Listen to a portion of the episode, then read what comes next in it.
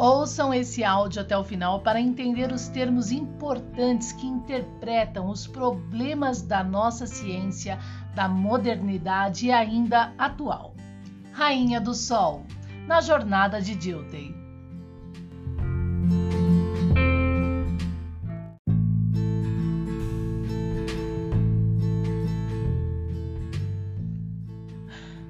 Olha que maravilha! Estamos já completando a segunda semana da jornada de Dilton nas redes sociais O Novo Paradigma. E eu quero trazer aqui para vocês, eu, Rainha do Sol, os termos que nós já abordamos e que são de suma importância à compreensão para inter interpretar, sim, esses rombos que nós temos da interpretação e na própria ciência, né? hoje da nossa modernidade mundial e que são, por sinal, críticas profundas dessa cultura mirabolada, né? É, e por Freud. Vamos lá então. Na primeira semana, né? Na verdade, na primeira semana e meia, né? Porque a gente teve uma meia semana antes, e aí iniciou a jornada de Dilthey, a gente compreendeu os termos mundo do sensível, plano do sensível, e sensações. Isso é super importante a compreensão, porque fazem uma enorme diferença na interpretação. Então vamos analisar novamente esses termos. Mundo do sensível é a nossa realidade concreta, real. E é uma realidade sensível em razão dos nossos olhos não enxergar o um mundo atômico, molecular, né? Tão quanto as bordas e, os fim, e o final do, do, do nosso cosmos, do nosso macro, né? Universo. A gente precisa de tecnologias para enxergar essas condições da nossa realidade concreta, de forma hoje a trabalhar e que antigamente também tinha essa capacidade com nanometria, por exemplo, tá bom? Então, o mundo do sensível é nossa realidade nesse prisma, nessa compreensão. E isso sempre foi é, as colocações da clássica conturbada pelos corruptores da interpretação para manter nosso passado mistério e o objeto fenomênico da ontologia oculto. Vamos lá? Plano do sensível. O que é o plano do sensível? O plano do sensível já é uma condição é, formadora do homem, tá? Então, o homem está no plano do sensível quando ele não compreende o mundo do sensível. Então, ele pode estar acorrentado a esse plano do sensível em função de um tipo de formação né? Então a gente tem dois homens agora. A gente tem o homem que reconhece o mundo do sensível, é, compreende a tecnologia, compreende uma arqueologia que não é mistério, enxerga o problema do plano do sensível, então busca né, é, se aprofundar aos conceitos que o tira desse plano do sensível. E a gente tem o homem agora o outro, né, das sensações, que vive sensações, não reconhece as coisas mais concretas de forma a se aprisionar nesse plano do sensível dentro do mundo do sensível. Então, das sensações agora, nós temos dois produtos. O homem que reconhece as diferenças de sensações, quimeras, imaginações, realidades, plano do sensível, e o homem que, não reconhecendo os termos adequadamente, acaba misturando todas essas possibilidades de forma a se acorrentar mais e mais, se implodir mais e mais no plano do sensível. Para vocês terem uma ideia, a ontologia de Heidegger é uma ontologia metrificada, instrumentalizada para acorrentar a massa popular, seja o elevado também, o seu discipulado, a esse plano do sensível. Pois a ontologia de Heidegger, na presença, dado um manifesto que não é fenômeno, né? É praticamente um nada parmênico, é, dá a possibilidade, através de sinais guias determinantes, do homem ser aquilo que ele acredita ser naquele momento, aceitando até ser uma quimera, uma imaginação, tá bom? É, de forma a negar a sua própria natureza. Então, nós temos um problema mundial dentro das áreas da ciência e esse termo é importante. Mas fica aí, vamos para o próximo termo que também é importante, a catabase e anabase, que nós compreendemos nessa jornada e já completamos esses conceitos na segunda semana da jornada de Dilton. Na verdade, a segunda semana e meia.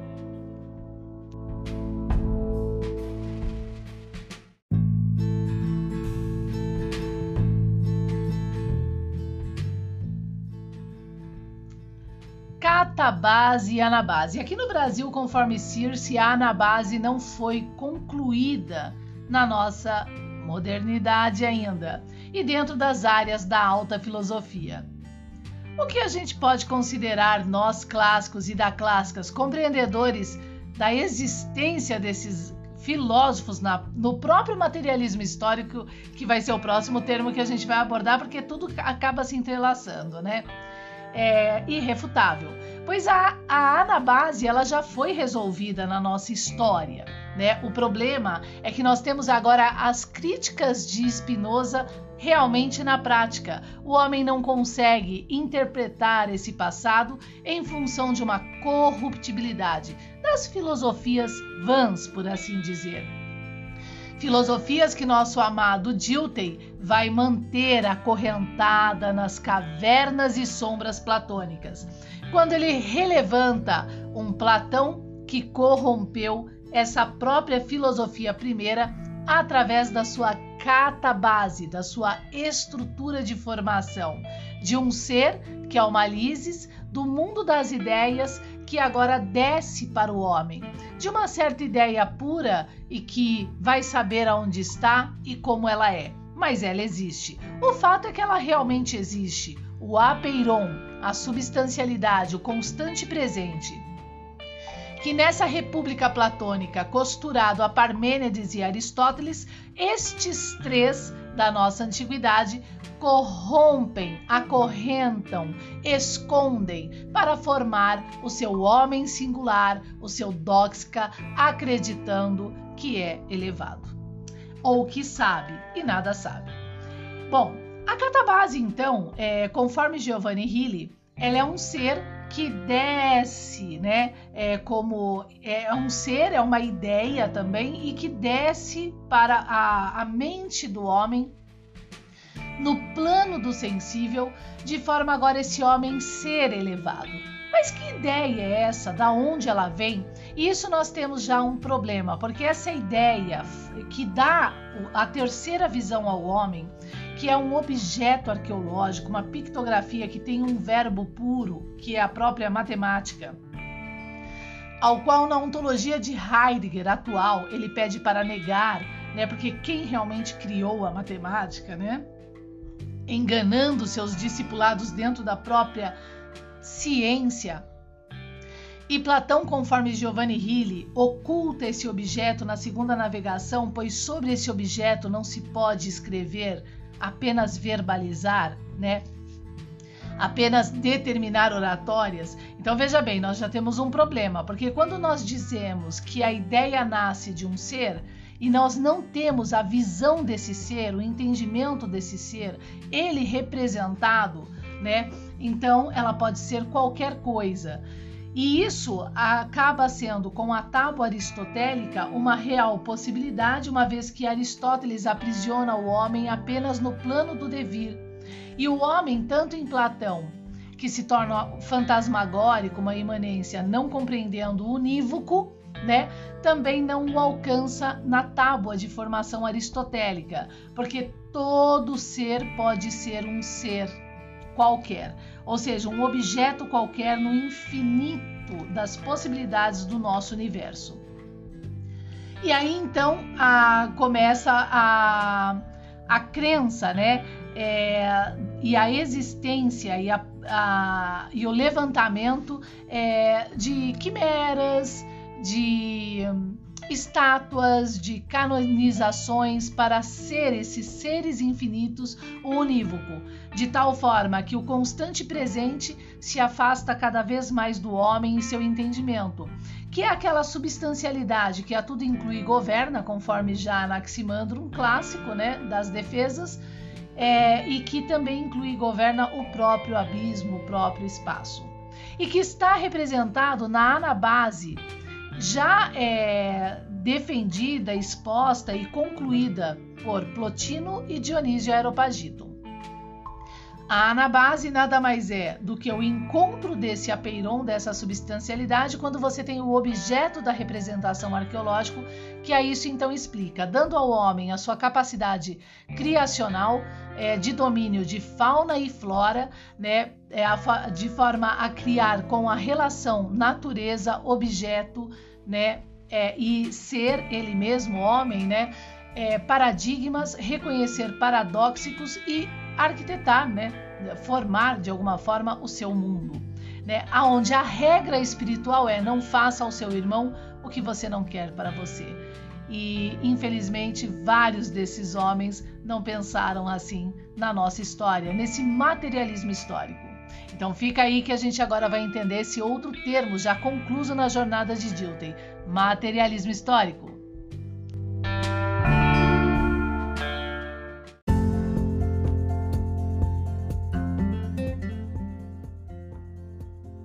segundo semestre de 2021 e nós vamos começar nas redes sociais de um novo paradigma, uma jornada incrível. Problemas da periferia construídas por Foucault, problemas do empirismo e de uma psicologia aplicada das sensações na nossa atualidade e modernidade. Jornada de Dilthey. Não perca essa oportunidade de saber e conhecer mais. Acesse as nossas redes sociais, arroba um novo paradigma.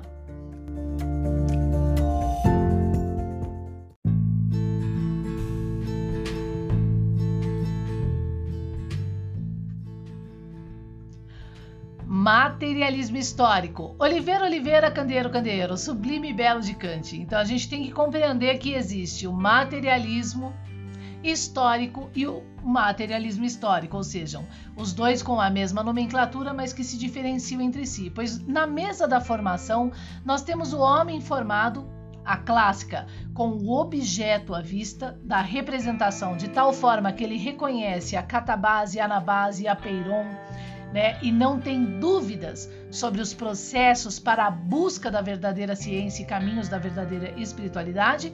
E agora o outro, né? Sistema de formação sem o objeto dos corruptores dessas filosofias vãs que ainda nos regem na modernidade, de tal forma que agora o homem mergulha num universo de sensações e pelo sentir qualquer coisa pode ser, quem sabe vai saber.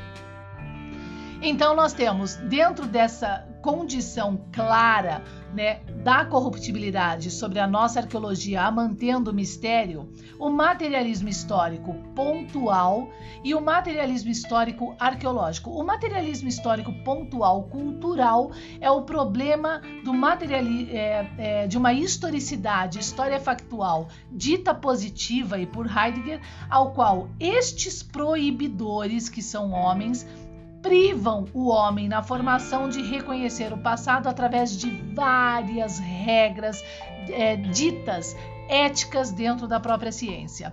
Por exemplo, se você é sendo Heidegger o topo né, é, da descoberta ontológica e isso midiaticamente determinado dentro das academias e por regra hierárquica, né, porque quem é o homem que vai desenvolver hoje ontologia, né, sendo que Heidegger está instrumentalizando através de uma cartesiana todos esses processos ônticos ontológicos e a corrompendo ao mesmo tempo, de forma também, junto com isso, regrar que o homem não pode buscar seus opositores extremos dentro da própria ciência, que é de Descartes, Hegel e tudo mais, e sendo que Descartes, Hegel não são compreendidos, por exemplo, a res corpórea, o que é, a anabase, o que é, a fenomenologia realmente veio de Hegel. Então, esses são os proibidores que, através das suas vãs filosofias, criam esse acorrentamento dito ético e empírico de tal forma que o homem formado, seja elevado,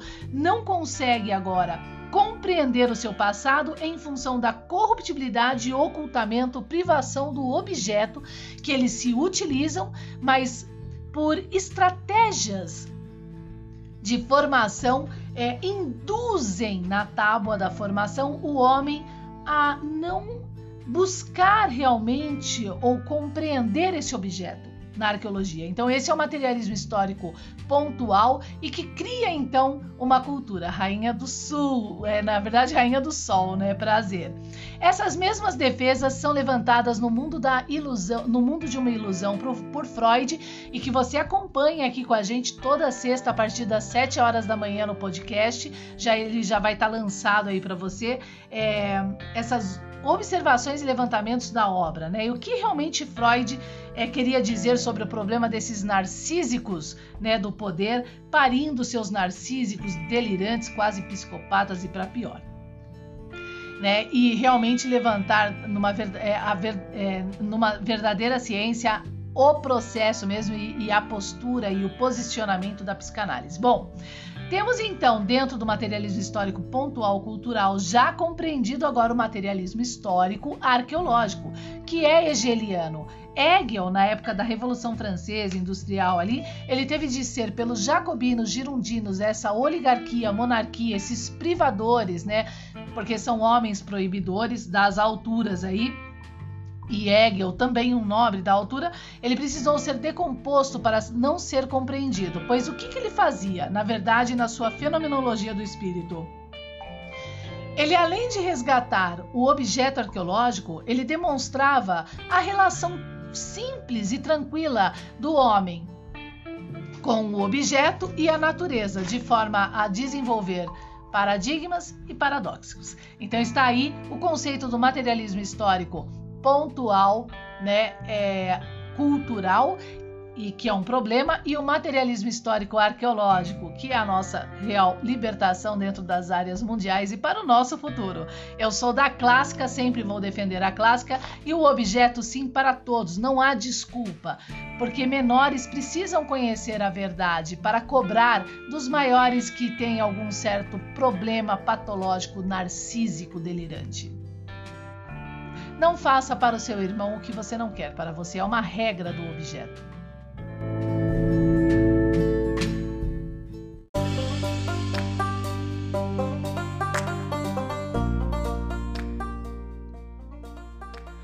Bom, gente, Rainha do Sol é isso aí. Então, só para lembrar, agora, a partir da terceira semana de Dilta e para a quarta, o que, que nós vamos começar então a compreender de uma forma mais global nessa nesse percurso e nessa jornada, né? A jornada de Dilthey com o objeto da fenomenologia e ontologia e arqueológico. Nós vamos entrar nos conceitos de estoicismo, já entramos um pouco, mas nós vamos nos aprofundar sobre o problema do estoicismo e estoicismo, da cultura e da paideia. Vamos é, novamente relembrar esses tópicos, como eu estou colocando aqui, e mergulhar nos conceitos de panteísmo e imanência, e também possuído psíquico e o manto. Foi assim que eu coloquei a observação, mas quando a gente chegar nesses termos eu explico melhor. Que diz respeito à substancialidade, o tempo-espaço, o dobre espacial, constante presente e que e também diz respeito àquilo que a escola de Wolff já defendia, né? E toda a clássica. Profecias e premonições são provadas pela ciência. Até breve, continuem comigo, se inscrevam aqui no nosso podcast, mandem mensagens e sigam as nossas redes sociais. A jornada de Dilton está acontecendo no nosso canal TV YouTube, O Novo Paradigma. Algumas ó, é, obras complementares e termos complementares estão sendo debatidos no nosso IGTV, no nosso Instagram, né? O Novo Paradigma, aqui no podcast também. Então não percam a oportunidade. Sigam a nossa página no Facebook, O Novo Paradigma, Rainha do Sol e é muito bom ter você comigo. Tchau!